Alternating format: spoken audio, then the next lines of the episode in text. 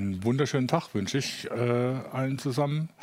Äh, wir sind wieder mal für die neue Heise Show versammelt äh, hier. Thema ist heute die Musikindustrie beziehungsweise Streaming, Online-Musikstreaming und die Musikdownloads, was da auf die User zukommt, was da überhaupt eigentlich da im Moment gerade passiert. Da scheint einiges im Umbruch zu sein. Ich bin Jürgen Kuri aus dem Newsroom bei Heise Online. Äh, mit mir diskutieren heute Imo Junghärtchen von Mac I. Apple Music hat da ja auch ein großes Wörtchen mitzureden. Und Sven Hansen von der CT, der sich seit Jahrhunderten mit Streaming quasi. Mit Streaming Seit dem letzten Jahrtausend kann man zumindest Seit dem letzten Jahrtausend, das kann ich so ja, falsch. wobei, ne? ja, ja, ja, ja, ja. Napster. Wird knapp mit 99. Ja, ne? MP3 und so. Ne? Okay. Also, das, da scheint einiges im Umbruch zu sein. Vor ein paar Tagen hat so ein bisschen für Aufsehen gesorgt, dass äh, so eine Gerüchte, Gerüchte hochkochten, dass Apple die Musikdownloads ganz abschaffen will, äh, einstellen will. Also die, die iTunes-Dienst zum Download von Songs im AAC-Format ist es, glaube ich, äh, und ganz auf das Musikstreaming mit Apple Music setzen will. Das hat Apple dann aber schnell dementiert. Hat schnell dementiert, wobei die, die das Gerücht aufgebracht haben, die bleiben dabei. Die sagen, sie haben Quellen tatsächlich innerhalb von Apple und innerhalb der Musikindustrie, äh, wo sie sagen, ja, Apple dementiert das zwar noch, aber wird trotzdem irgendwann passieren. Ähm, Wobei Apple selber schon auch mal gesagt hat, naja, mit Streaming, da verdient man im Moment eigentlich nicht viel Geld, ne, was aber eher an der Konkurrenz liegt oder an, an den Playern, die da mitspielen. Was, was, was ist da bei Apple überhaupt los gerade mit, mit der ganzen Musikgeschichte? Ja, also ich sehe ähm, Apple Music für Apple selbst so eher als äh, tatsächlich Prestige und halt auch Renommee-Geschäft. Äh, äh, Jimmy Iovine hat ja gesagt, den, den Apple mit Beats zusammen gekauft hat, mit Dr. Dre und in die Firma übernommen hat und dann sozusagen zum Chef der Musiksparte gemacht hat. Äh, der hat gesagt, mit Musik verdiene man kein Geld, das sei ein Nebengeschäft. Das können sich eigentlich nur solche Firmen wie Amazon, Google und Apple leisten. Wie Spotify, seine Theorie ist, Spotify müsse sich ganz schnell etwas mhm. einfallen lassen, was sie irgendwie nebenbei noch verkaufen können, denn mit Musik ginge das nicht. Das ist natürlich jetzt so eine Meinung. Vielleicht geht er da von Apple-Margen aus, aber naja, er ist schon länger im Geschäft vorher gewesen, deswegen er kennt sich auch aus. Ja. Wobei bezogen auf Spotify ist das ja auch kein Geheimnis. Im Prinzip arbeiten die halt immer noch mit Risikokapital ja. und sind immer noch auf Expansion. Das heißt, das ist noch nicht darauf ausgelegt, dass die da den dicken Dollar machen oder so, sondern die wollen einfach mehr User, mehr User, mehr User und im Zweifelsfall holen sie sich eine neue Tüte Geld am Markt. Ja, das heißt, im Moment verdient äh, eigentlich noch gar keiner Geld damit. Also eine, eine Anmerkung noch zwischendrin. Wir haben im YouTube-Player Player eine kleine Umfrage eingerichtet, äh, mit welchen Medien ihr denn eigentlich Musik hört. Das erreicht ja im Player, wenn er rechts oben auf den Info-Button klickt, da kommt dann auch die Umfrage. Äh, Geht es halt darum, tatsächlich noch CDs, Streamingdienste, Downloads und so. Aber äh, zurück jetzt zum Thema. Also weder die Streamingdienste verdienen richtig Geld damit, die Künstler jammern immer rum, dass sie nicht richtig mit verdienen. Nur die Musikindustrie, die jubelt. Die sagt oder so, oh, das ist total geil, weil inzwischen gehen die Umsätze wieder hoch tatsächlich. Sie machen mit dem Streaming inzwischen so viel Ums äh, Umsatz plus, dass es die Rückgänge bei den CDs und den Downloads auffängt. Also wahrscheinlich in diesem Jahr noch spätestens im nächsten Jahr werden die Umsatz mit Streamingdienste tatsächlich auch die CDs überholt haben. Das heißt, die Musikindustrie selber ist glücklich, aber sonst irgendwie niemand. ja, die haben ja nun auch laut genug gejammert, viele Jahre. wir, wir, erinnern uns halt mit äh, CDs und kopiergeschützten ja, Audio-CDs, es ist ja doch auch schon ein, ein gewisser Prozess gewesen innerhalb der Musikindustrie. Ähm, ich fand dann aber schon ab einem gewissen äh, Punkt ist es erfreulich still geworden. Das mhm. heißt, die haben sich eher wieder darauf konzentriert, halt einfach mit den veränderten Bedingungen dann auch äh, zu arbeiten, da drin zu agieren und haben es offensichtlich auch geschafft, da ein paar passende Geschäftsmodelle äh, natürlich nee. aus Perspektive Perspektive der Industrie äh, halt gute Geschäftsmodelle auf die Füße zu stellen. Ähm, wobei im Moment bei den Streamingdiensten ist ja noch so, ist, hat sich so etabliert, so mit 10 Euro im Monat äh, als der durchschnittliche Preis. Amazon ist ein bisschen billiger, aber die haben aber natürlich sagen, ja. ganz andere äh, Ressourcen oder Bedingungen noch damit verbunden.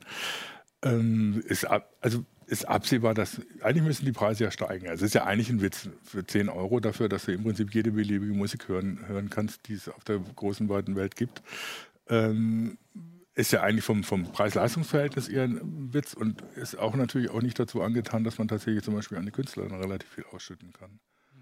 Aber das ist nicht absehbar, Willst oder? Nee, sag ähm, nein, also aus, aus meiner Sicht unter die 10 oder über die 10 Euro wieder rüberzukommen, ist halt nicht so einfach, weil es zu viele Anbieter natürlich gibt und weil man damit natürlich auch eine magische Grenze gesetzt hat mit diesen 10 Euro.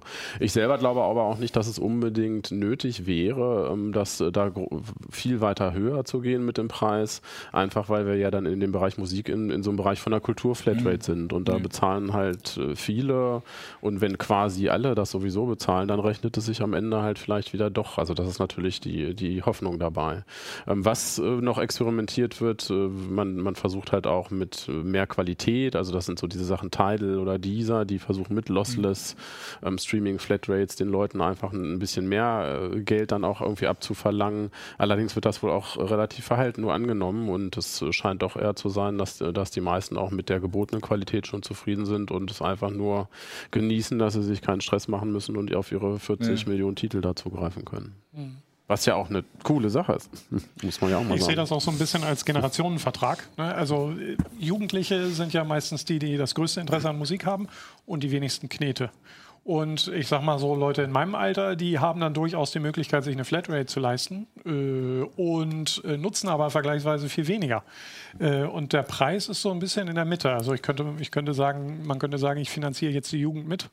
Äh, äh, und naja, ich habe damals äh, auch mich irgendwie drumherum gedrückt. Ne? Also, oder ich hatte nicht viel Geld und trotzdem viel Musik gehört. Sagen wir es mal so. Hallo. Na und 10, äh, 10 Euro sind es eigentlich äh, im Kern halt auch nicht mehr. Das liegt daran, dass, dass viele dieser äh, Streaming-Anbieter auch äh, größere Deals handeln. Also es gibt auch ein paar, die behaupten, dass sie tatsächlich schwarze Zahlen schreiben. Das sind aber welche, die schon länger im Geschäft sind, wie Napster zum Beispiel, die dann versuchen, eben auch so Bündeldeals zu machen mit Mobilfunkanbietern, mit DSL-Providern. Das heißt, wenn man seine Kommunikationsverträge mal durchschaut, dann wird man wahrscheinlich an der einen oder anderen Stelle sowieso so ein Angebot finden, so nach dem Motto, du bist hier XY-Kunde, dann nimm doch noch irgendwie Streaming mit dazu und dann kostet es vielleicht nur 7 Euro. Und bei Amazon halt, die sind jetzt glaube ich bei 3,99, bei, wenn es nur auf ein Gerät bezogen ist. Was natürlich auch eine coole Sache ist, so ein Alexa Echo da mit Sprachsteuerung und dann kriegt man noch die ganze Musik dazu. Ja gut, klar, das ist dann aber auch wieder versucht, die, die Leute an Amazon zu binden mit ihren entsprechenden Geräten. Ähm, das ist ja das Problem. Kommen wir gleich noch drauf. Da gibt es ja diverse Probleme, die, auf die man bei Streamingdiensten stößt. Also, du hast noch ein paar Zahlen mitgebracht, was, was, wie sich da eigentlich die Einnahmen so aufteilen, beziehungsweise wer was wie verdient. Ne? Die sind, sehen immer erstmal relativ chaotisch aus. Ja. Achso, ja, ähm, wir hatten das auch mal als Grafik mitgebracht. Ich weiß nicht, ob man es einblenden kann jetzt. Im Prinzip war das einfach nur mal so eine schöne Darstellung. Ich habe nochmal geschaut, ne, wer, wer verdient was beim Streaming. Man muss sagen, dass diese ganzen tollen Grafiken natürlich immer mit Vorsicht zu genießen sind. Das weiß ich noch aus der Zeit, wo wir selber versucht haben, solche Sachen zu machen. Und da waren es noch CDs. Ne? Also da war eigentlich die Welt noch äh, übersichtlich. Und je mehr man aber recherchiert hat, desto mehr hat man rausgefunden, dass schon in diesem klassischen CD-Bereich eigentlich da sehr viele individuelle Deals geschlossen werden. Also es hängt sehr vom Künstler ab, sehr von den Volumina, sehr vom Label, ähm, sodass man solche 1 zu 1 Vergleiche hier äh, wahrscheinlich gar nicht so richtig äh, einfach machen kann. Aber ähm, die Übersicht zeigt äh, zumindest äh, so ein bisschen, die haben das mal andersrum gemacht, das ist ein amerikanisches Magazin, ähm, die haben gesagt, irgendwie, man hat so ein Mindesteinkommen, was man erzielen möchte und haben dann einfach mal so rumgefragt, was muss ich denn machen, um auf dieses Mindesteinkommen zu kommen. Und haben dann gesagt, wenn ich ein Künstler bin, der kein Label-Deal hat und nur CDs verkaufe, also richtig physisch, dann brauche ich halt dann 110 Datenträger sozusagen, die ich da im Monat von verkaufe. Dann habe ich mein Mindesteinkommen sozusagen. Und angefangen von, von diesem Punkt geht es dann halt runter, auch durch die verschiedenen Streaming-Dienste und dann zeigen die schon so ein paar Unterschiede. Einmal zwischen signed und unsigned, das heißt Leute, die noch frei unterwegs sind und Leute, die eben kein Label mehr haben, die das quasi alles in, in Eigenregie halt irgendwie führen. Und da sieht man dann halt auch, dass das relativ viel einfach auch immer an die Labels geht, auch heutzutage. Ähm, Oder das heißt, dass da durchaus mal 50 Prozent drin sind, die, die die Labels sich genehmigen, auch im digitalen Bereich. Ähm, und es gibt durchaus ein paar Unterschiede. Tidal ist immer einer, der, der als positives Beispiel genannt wird. Die, die schütten halt relativ viel an die Künstler aus. Das ist so aber auch das Einzige, was man sicher sagen kann. Die anderen, da ist das entweder sehr intransparent oder sie lassen sich nicht in die Karten gucken. Aber es ist halt so, pro Stream kommen da, und da steht da oben dann irgendwie auch nochmal, wollen wir nochmal gucken. Pro Stream Und das war im Fließtext natürlich. naja, es waren halt äh, einfach nur im Cent-Bereich. Halt, ne? Man liegt da bei 3 Cent oder liegt da mal halt bei, bei 4 Cent und, und das war's dann. Und ganz schlimm war es bei YouTube, da sind dann so viele Nullen, da hast du schon gar keine ja, Cents mehr. Bei YouTube ist ja noch was Besonderes. Also gibt es ja normalerweise eigentlich gar keine, sondern nur bei den Anteil an den Werbeeinnahmen, die außenrum gemacht werden. Jetzt in Deutschland haben sie jetzt einen Vertrag mhm. mit der GEMA geschlossen und das sind 0,2 Cent pro Stream. Also nicht 0,2 Euro, sondern 0,2 Cent ja, ja, genau. pro Stream. Fünftel Cent. Genau. Äh, und das ja. ist natürlich marginal. Ich meine, YouTube, das sagen auch viele jetzt in unserem YouTube-Chat, mhm. äh, sagen viele, ja, YouTube, wie, eigentlich ist es doch so, warum soll ich mir einen Streaming-Dienst holen? Ich kann ja alles auf YouTube angucken. Mhm. Ne? Gut, das sind natürlich dann Videos und ich kann sie jetzt vielleicht nicht auf der Anlage zu Hause hören oder auf dem Handy wird es dann auch nochmal ja. zusätzlich kompliziert. Ich glaube, das ist vielen Leuten einfach zu unkomfortabel ja. dann am Ende. Ne? Da muss man sagen, da bieten eben die klassischen Dienste Spotify und wie sie heißen doch mehr Komfort über die Apps oder dass sie halt auch an allen möglichen Stellen einklickbar ja. sind und hörbar sind. Und der Unterschied halt dann zu Webradiodiensten ist halt, dass du selber steuerst, was dann gerade kommt. Ich meine, Webradiodienste werden ja auch, ich meine, ich kann übers Internet jedes beliebige Webradio auf der großen weiten Welt hören. Äh, mit jedem Musikgeschmack, jedem Genre, das es äh, gibt. Das ist dann natürlich auch nochmal so eine kostenlose Alternative zu Streamingdiensten, wenn ich einfach nur eine Berieselung haben will. Das heißt, die Streamingdienste sind da schon auch noch unter Druck, auch von der, von der Aber das ist ein ganz, ganz ne? lustigen Aspekt, den du da nochmal erwähnst, weil da hatte ich mal ein sehr spannendes Hintergrundgespräch mit Sonos, die ja im Prinzip über, über die Plattform mhm. recht guten, guten Überblick haben. Die haben sämtliche Streamingdienste eingeklinkt und auch alle möglichen ähm, Webradio-Geschichten, die man sich halt nur so vorstellen kann und äh, können deshalb natürlich auch sehen, was, was rufen die Nutzer da überhaupt mhm. ab. Und tatsächlich ist es so, dass äh, sehr größtenteils halt nur vorgefertigte Playlisten auch eben von Spotify und so genutzt werden. Also ja. das heißt, obwohl man eigentlich 40 40 Millionen hat und gezielt aussuchen könnte, sind, sind die meisten Leute damit offensichtlich hoffnungslos überfordert und lassen sich eben auch von diesen Streaming-Diensten, wo man à la carte rausziehen kann, eigentlich genauso berieseln wie von einem Webradio. Ja, was ja auch jeder inzwischen als Funktion eingeführt hat, sei es Spotify, sei ja, Google Music ja, ja, oder klar. so, dass du sagst oder so, ja, das ist die Musik für Freitagnachmittag oder das ist klar. zum Arbeiten oder sonst was. Ja, und gar nicht mehr irgendwie selber aussuchen. Weil man natürlich sehr schnell gesehen hat, dass, dass die Leute einfach komplett den Überblick verlieren und man halt auch den Wald vor lauter Bäumen da nicht sieht, weil dann steht man da und 40 Millionen, ja, fangen wir mal an bei ja. A. Also aus, Aber. Mein, ja, aus meinem Konsum weiß ich, habe ich so gelernt. So, also es gibt einerseits die Berieselungsgeschichte, da möchte ich aber auch gern Bekanntes hören. Ne, da da wäre eigentlich meine Mediathek ganz gut. Äh, also die äh, oder bestehende Playlists.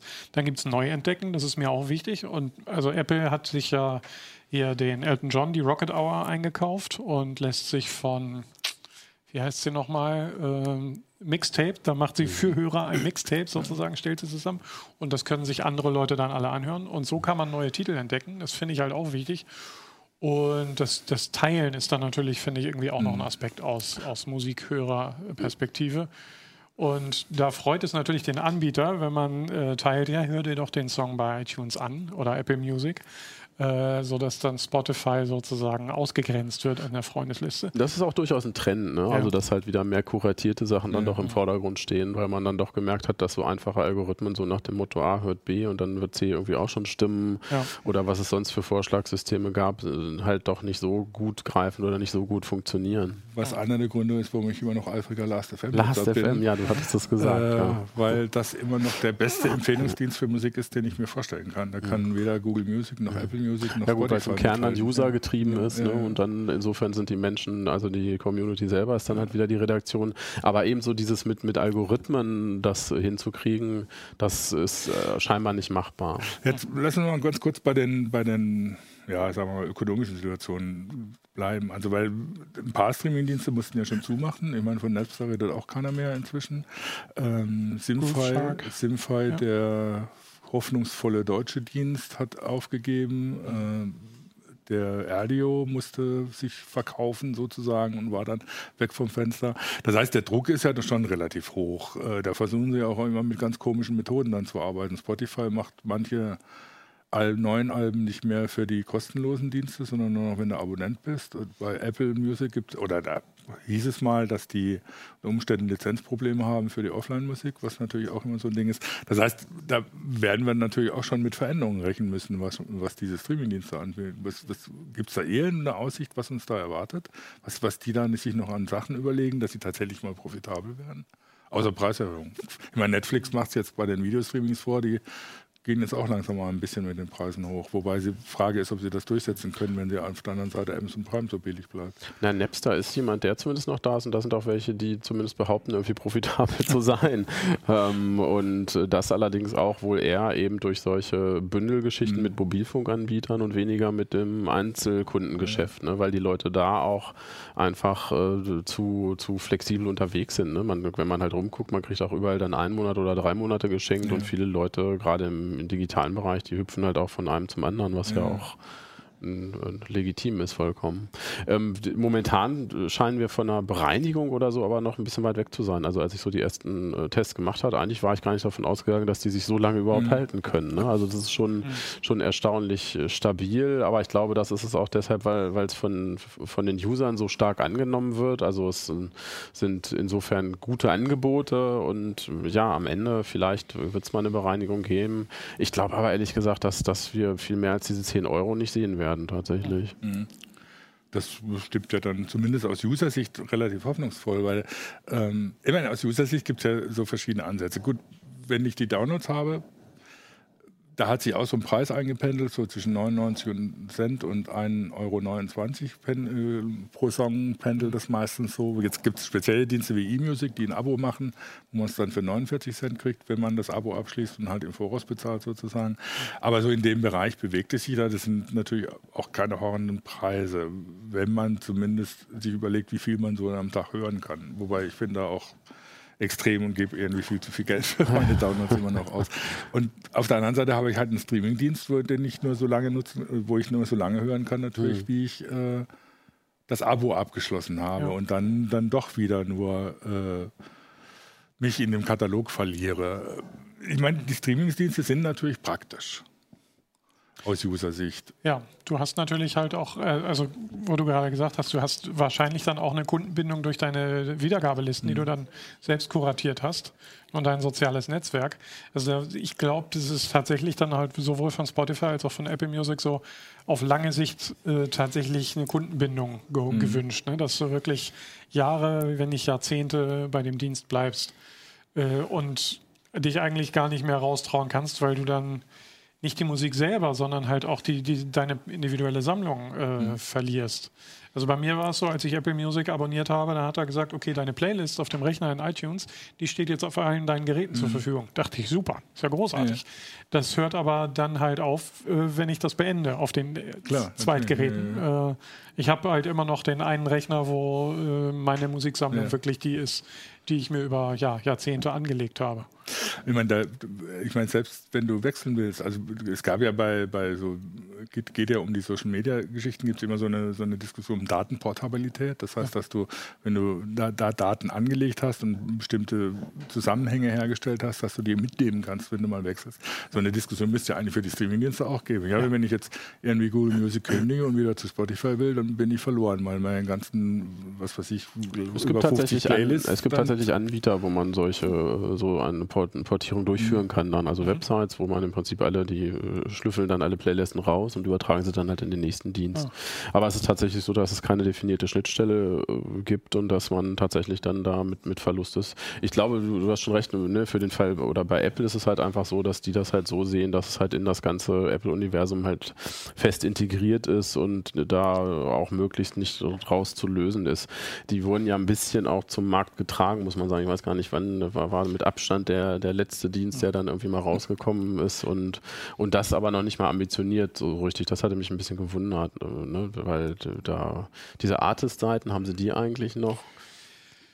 Äh, die gibt es noch, die sind noch eingebaut, aber da ist nicht sehr viel los. Also das nee, neue Social ja, ja, Network, genau, das neue Facebook genau, für Musiker und Kunden äh, ist jetzt nicht geworden. Das, das, da hatte Apple ein gutes Händchen für sowas. Genau, also das Ping andere, haben sie ja genau, schon Ping war ja, auch schon an die Wand gefahren und, und dieses Social Network, das war aber auch, das war so dermaßen lieblos am Start dahin hingebratzt mhm. irgendwie. Also das hatte ich irgendwie, da habe ich mich wirklich gewundert, ne, weil mhm. das so gar nicht typisch war für die Firma. Ähm, da hat man aber schon gesehen, die waren unter Druck und die mussten irgendwie was machen und dann dann haben sie halt da so ein Streaming-Ding. Ja. Ich meine, das bemängeln ja viele Musikafficionados, wenn man es mal so sagen will, schon, dass es bei den Streamings noch schlimmer als bei den Downloads eigentlich zu den Hintergründen von der Musik oder zu Musikerinformationen oder so praktisch fast gar nichts mehr gibt. Also es gibt so bei Google Music, weil ich Google Music Nutzer bin, gibt es halt so rudimentäre Seiten, wo man so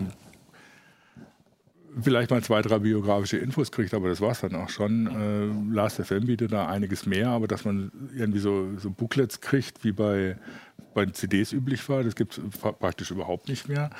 Ja. Jetzt macht, Ansätze. Ne? Ansätze gibt Apple es. In, halt auch, ja, klar, aber irgendwie nicht richtig gepflegt. Ich meine, wenn man dann vergleicht, Neil Young hat gerade seinen, seinen Online-Musikdienst mit allen seinem Zeugs gestartet und das auch mhm. noch in, in äh, HD-Qualität. Mhm. Äh, der dann, was weiß ich, auch so, so natürlich die Liedtexte dazu packt, im Prinzip seine, seine Notizen, wie er das Ding komp äh, mhm. komponiert hat. Dazu passt alles so rein. Ne? Das ist natürlich was, wenn du jetzt ein Young, ja. Young-Fan bist, ja, ja, denkst du, boah, geil. Ne? Und dann auch noch die Musik in wirklich hoher Qualität. Und das ist man hört, nicht. Man hört den, ja, ja. Vielleicht noch. Das, sowas hätte ich natürlich gerne für alle. Ne? Das heißt, dass so, so, ein, so, ein, so ein Streaming-Dienst ich gucke man denn, höre man das ja nicht, nicht nur auf dem Handy an, aber auch mhm. selbst auf dem Handy könnte ich dann ja Sachen einblenden, äh, auf dem Desktop-PC sowieso. Und ich meine, wenn die, die Apps, mit denen du Musiksysteme steuerst, können ja auch Informationen einblenden machen. Ist das das große, dicke, fette Thema Metadaten, mhm. also alles, was um die Musik drumherum ist. Und das war eine Katastrophe von Tag 1 dieser Digitalgeschichte ja. eigentlich.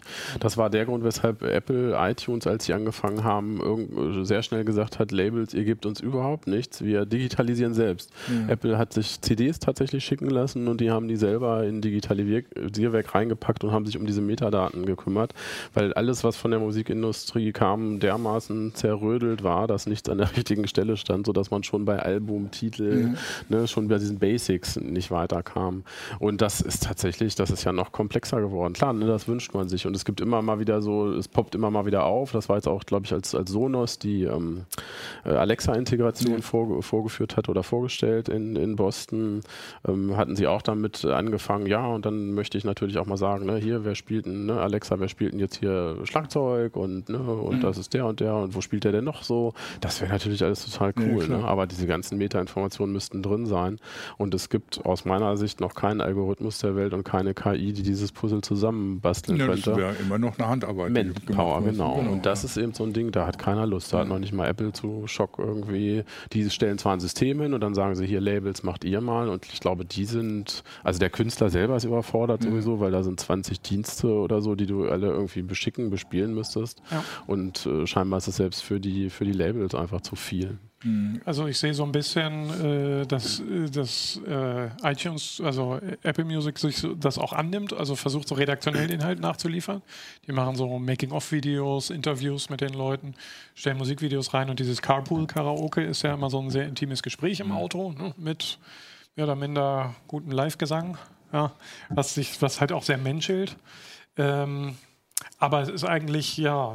Und, und was ich noch eigentlich persönlich noch tragischer finde, ich weiß nicht, womit ihr die letzten Jahrzehnte verbracht habt, aber ein Großteil davon war, war bei mir, die Metadaten zu pflegen. Halt, ne? ja, das war genau noch, mein ja. Cover. Ja, ja, ja. Es war nicht nur die Musikindustrie, die nee. das Problem hatte. Ja, ja. Nein, nein, und jetzt kommt so ein Streamingdienst und der sagt, nee, also das Coverbild, was du da schick findest, ne, das, das hat mit unserem Datensatz überhaupt nichts zu tun. Hier ist das offizielle Cover äh, seit zwei Jahren oder so. Und ich habe dann doch gerne meine eigene Plattensammlung. Mhm äh, auch in digitaler Form. Und das tut ein bisschen weh, wenn einem das weggenommen ja, wird. Das war bei mir, glaube ich, als ich bei Apple Music alles in die Cloud einmal geschoben habe ja. und dann ist es irgendwie auch explodiert und dann hatte ich irgendwie auch keine Lust mehr. Da hast du aufgegeben. ja, das ist halt, ne, wenn man mhm. dann einmal sieht, dass so, ein, so, eine scheinbare Intelligenz sich dann irgendwie da durchgefräst hat irgendwie und man findet nichts wieder, dann macht es irgendwie keinen Spaß. Aber ich bin von der eigenen, also ich bin tatsächlich von der eigenen Sammlung eigentlich auch komplett weg und nur noch auf den Streaming-Diensten. Also ich macht dann naja, ich habe immer noch 500 Gigabyte auf, der, auf dem File-Server im, im Flur stehen. Mit Musik. Old School. Ja, so richtig. Ja, ich bin, aber ich, das ist so eine, also das ist einer der Gründe, warum ich zum Beispiel Sonne so gerne benutze, weil ich halt beliebig mischen kann. Ja, klar, äh, Ein Streaming-Dienst genau. und das, was ja, von der Festplatte ja. kommt und so. Und kann man dann eben neue, also neue Sachen erstmal anhören und dann überlegen, ob ich sie noch in meine Sammlung packe und mir sie dann doch kaufe oder so. Ich meine, das, aber da, da gibst du dann plötzlich viel Geld aus, ne? weil dann gibst du natürlich Geld für den Streaming-Dienst aus, fürs Download, für den Download und dann steckst du noch Arbeitszeit rein, weil das, was du dann als Download kriegst, musst du natürlich die Metadaten bearbeiten, dass sie zu deinem System passen oder zu dem, was du da sehen willst. Und so eine Mannstunde Kuh Buri die kostet.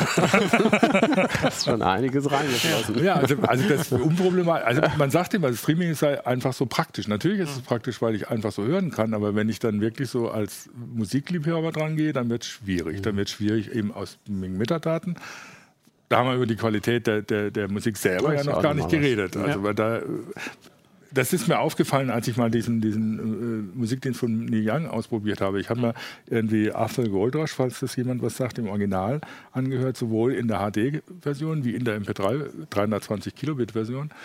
Und selbst ich höre da noch den Unterschied deutlich. Ne? Das heißt, da kann man dann schon nochmal sagen oder so, ja gut, wenn man sowas auf der Anlage zu Hause hört, dann ist unter Umständen die Qualität von so einem Streamingdienst auch noch vielleicht nicht so das, was man unbedingt haben will, dann greift man dann doch lieber zu einem Download. Ähm, aber gut, das ist nochmal eine ganz andere Frage. Das, das andere ist mit dem Praktischen bei den Streamingdiensten, die werden ja so ein bisschen dadurch konterkariert, wenn man jetzt sagt, naja gut, das ist natürlich auch für die Mobilnutzung extrem praktisch, aber dann hast du dann irgendwie so plötzlich dein Datenvolumen innerhalb von einem halben Tag aufgebraucht. Ich meine, es gab die Frage auf YouTube, was denn passiert, wie sich das denn anhört, wenn man das Highspeed-Volumen aufgebraucht hat. Und dazu kann man ja sagen, das unterscheidet sich gar nicht, weil dann hört man einfach nichts mehr, weil da reicht die Bandbreite in der Regel nicht aus, weil mit 64 Kilobit ein 320 Kbit Stream zu hören, ist irgendwie ein bisschen schwierig. Ja, aber es gibt Dienste, die schaffen auch die 64, ne? aber das will man dann tatsächlich nicht mehr unbedingt ja, genau. hören. Das klingt dann nicht mehr so gut. Ja. Nein, aber nicht umsonst äh, haben, haben diese, diese Apps auch den ähm, Download-Modus äh, erfunden, den Offline-Modus. Also da hatte irgendeiner mal mit angefangen und äh, jeder Musikstreaming-Dienst hat immer einen Offline-Modus. Das heißt, man kann Sachen lokal speichern und später hören. Weil im Kern halt dieses Always Online halt eine Lüge ist, das wäre man vielleicht gerne, aber ist man halt meistens dann doch nicht. Ja, es kommt natürlich schon darauf an, welches Volumen man hat. Äh, also ich habe jetzt in meinem Tarif inzwischen 6 Gigabit, Gigabyte und mhm. damit komme ich natürlich problemlos klar. Da kann ich den ganzen Tag hören, wenn ich lustig bin. Ähm, auf der anderen Seite auch der Offline-Modus hat ja seine Probleme, weil äh, das heißt nicht gesagt, dass die einzelnen Musikfirmen äh, äh, auch für alles die Lizenz geben für den Offline-Modus. Das ist ja dann tatsächlich ein kompliziertes Lizenzkonstrukt. Das heißt, das ist ja nicht so, dass die einfach sagen, ja, ihr dürft es jetzt streamen, was wir haben, sondern ihr dürft es nur, was weiß ich, mit sicherer Qualität streamen oder nicht nachts zwischen fünf und sechs oder was weiß ja. ich was. Oder es darf halt nicht ja. offline genutzt werden. Ne? Also nicht, äh, es gibt keinen temporären Download. Wobei tatsächlich ist es in der Industrie so, dass man inzwischen heißt das alles pre-cleared. Das heißt, mhm. die gehen immer davon aus, dass alles erlaubt ist. Und Amazon macht das auch so. Die haben zum Beispiel ihr MP3-Ripping-Feature, wenn du eine CD kaufst, dass du dann MP3 mhm. dazu bekommst. Das haben die auch erstmal ohne große Rücksprache gemacht mit, mit den Labels. Die sagen hier pre-cleared und wer, wer, das nicht mag, der muss sich dann halt melden. Ja. Das ist natürlich auch für, für Künstler Künstler teilweise eine ziemlich anstrengende Nummer, weil die dann wieder ja. hingehen müssen und bei jeder Stelle dann sagen müssen, ja, ich hätte aber gerne nicht, dass das halt irgendwie gestreamt wird oder so. Ne? Da hat es viele Beispiele gegeben, so Hörspiele oder so, das mhm. ist auch ein gut, gut, gutes Beispiel, ne? die, die dann plötzlich da aufgetaucht sind in Streamingdiensten und die Künstler müssen dann hinterher hoppeln und, und sich bemühen, dass die Sachen nicht überall ja. versendet werden.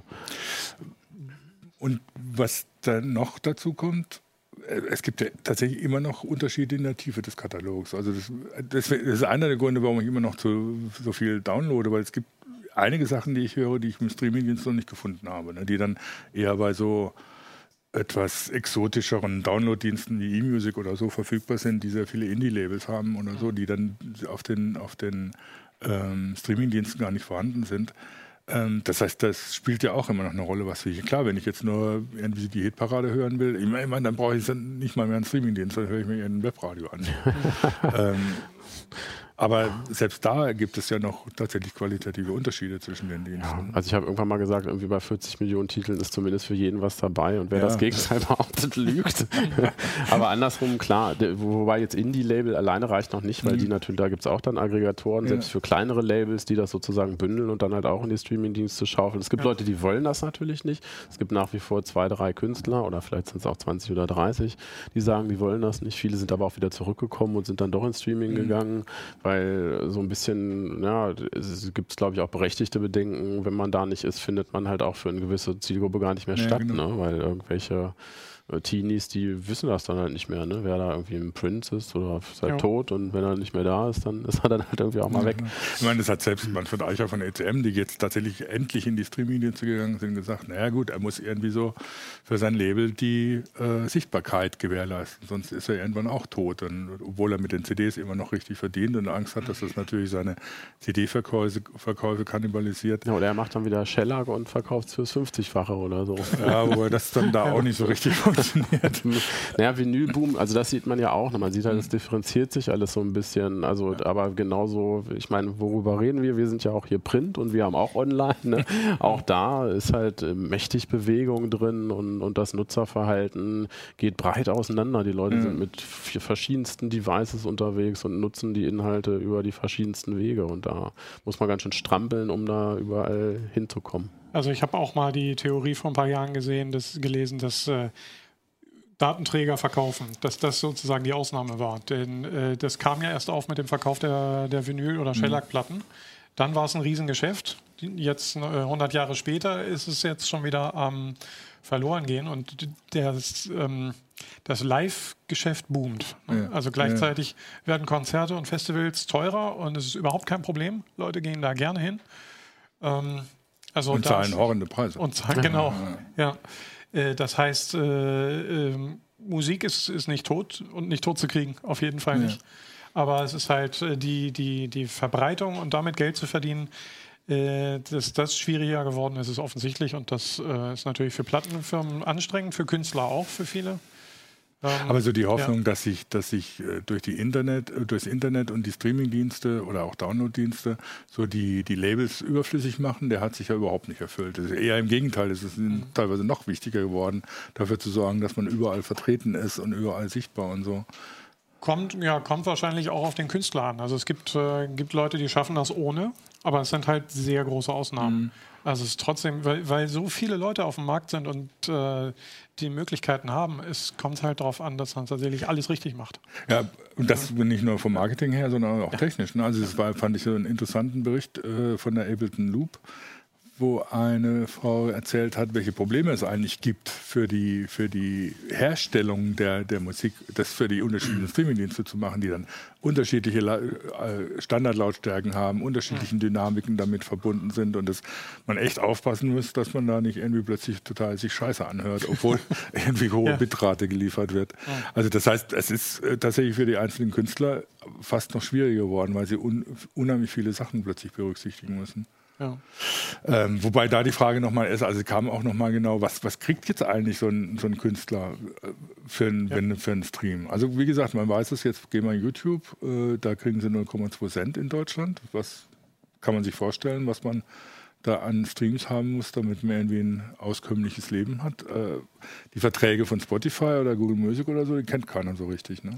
Am Ende sind sie dann halt auch wieder individuell ausverhandelt. Das heißt, es wird einen Standardvertrag geben, aber jeder, der halt ein bisschen Namen hat, der wird da hingehen. Ich meine, das geht ja eben von bis. Manche Leute freuen sich, dass sie überhaupt ein Publikum haben. Das war ja früher auch nicht anders, wenn jemand irgendwie unten in den Keller gekommen ist, um mal zuzuhören.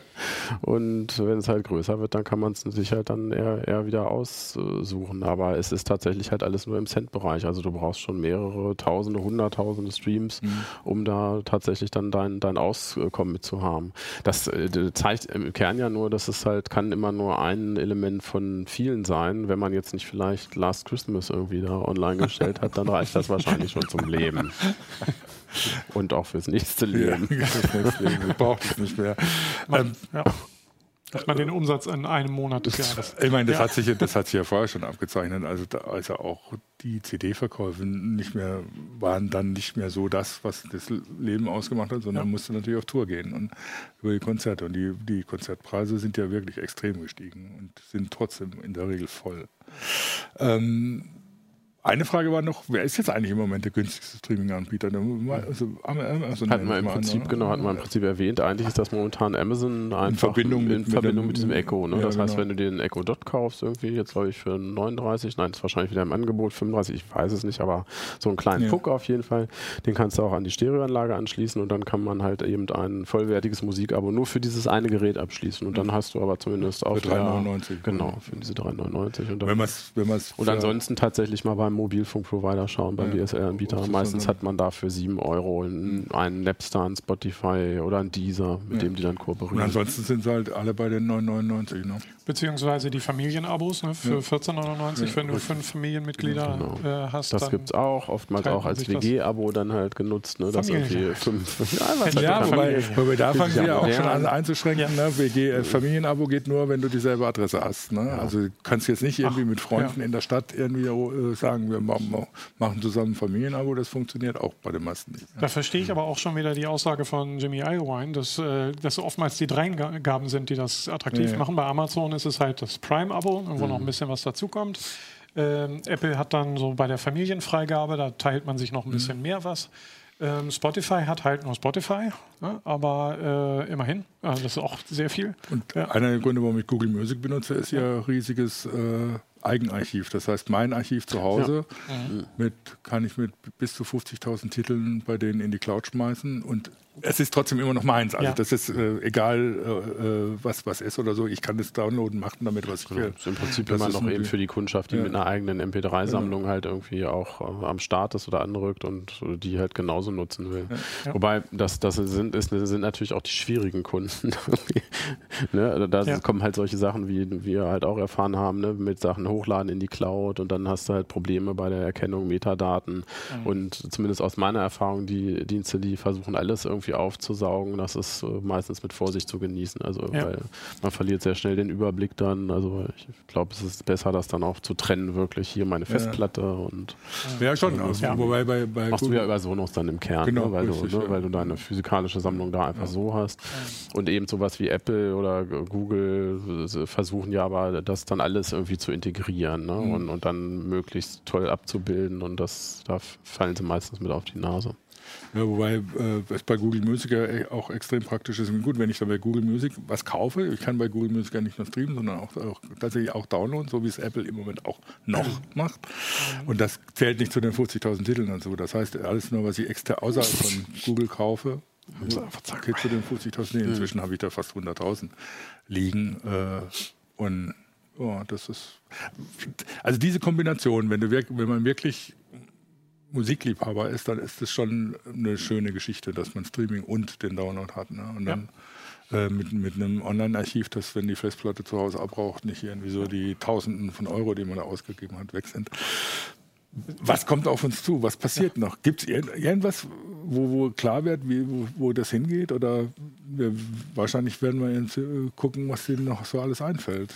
Tja, also spannend finde ich eben diese Geschichte mit, mit, mit KI, wenn da tatsächlich irgendwie sich in Richtung Metainformation mhm. was tun würde. Also ich hätte schon Lust, eben durch, durch Musik ein bisschen anders zu, zu stöbern und so ein bisschen von einem Titel ja. zum anderen zu kommen, weil momentan hat man halt einfach diesen riesigen Pool und äh, kommt eigentlich an die richtigen Winkel dann doch irgendwie mhm. nicht so richtig ran. Das, das wäre ganz cool.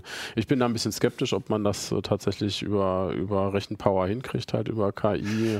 Da wäre es spannend, wenn sich jemand da nochmal der Sache tatsächlich mit Manpower annehmen würde. Ja, deswegen denke ich immer so, es wäre schön, wenn einer der Großen sich Last.fm kaufen würde und das integrieren würde. Also für ja, meinen klar. Geschmack, Last.fm in Google Music integriert, perfekt, dann mhm. bin ich glücklich.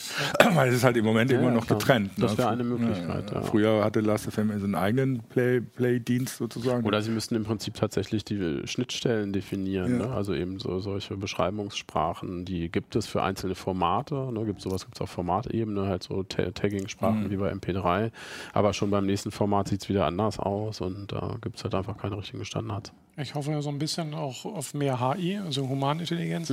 also, dass man halt auch selber wieder das, seine eigenen Metadaten mhm. dazu packen kann und äh, die halt auch weiter pflegen können, ja. denn das hat durchaus äh, seinen Reiz. Also, wir haben uns das ja nicht, die, die Stunden nicht umsonst um, äh, um die Ohren gehauen. Ähm, und dass das nicht verloren geht, ähm, fände fänd ich super. Aber ob das passiert, äh, weiß ich nicht. Wäre auf jeden Fall großartig. Ja. Interessant ist, dass laut unserer Umfrage auch äh, tatsächlich Ach. bei unseren Zuschauern äh, die Musikdownloads stark auf dem absteigenden Ast sind. Die benutzen noch 10 Prozent. Die mhm. CD ist noch bei 25 Prozent immerhin. Aber YouTube und Streaming Flatrate 30 Prozent. Mhm. Äh, zeigt deutlich, dass selbst bei unseren Zuhörern, wo man, wo ich manchmal denke, die sind dann doch eher äh, auf die Downloads und die CDs ausgerichtet. Sie zeigt deutlich, wohin die Richtung geht. Das heißt, das Streaming ist praktisch, nicht mehr wegzudenken eigentlich, weil es mal so den Leuten gezeigt hat, was möglich ist, wenn man sowas macht. So ähnlich wie das auch bei den Filmstreams jetzt passiert. Ja. Ähm, was das finanziell heißt, sowohl für die User, was sie bezahlen müssen, und ja. für die Künstler, was sie davon kriegen, das werden wir noch sehen. Mhm. Ich danke euch, dass ihr da wart. Danke fürs Zuschauen. Wir werden mal gucken, dass wir, dass wir mal in einer der nächsten Sendungen ein oder zwei Musiker, die dazu was zu sagen haben, äh, mal ranholen und mit denen drüber sprechen, wie ihre Situation in der Beziehung ist. Und dann schauen wir mal, was, was dabei rauskommt. Mhm. Für dieses Mal auf jeden Fall Dankeschön fürs Zuschauen. Nächste Woche gibt es nochmal eine heiße Show. Dann haben wir Weihnachtspause bis zum 1. Januarwoche. Also bis nächste Woche. Ansonsten schon mal schöne Weihnachten. Ciao.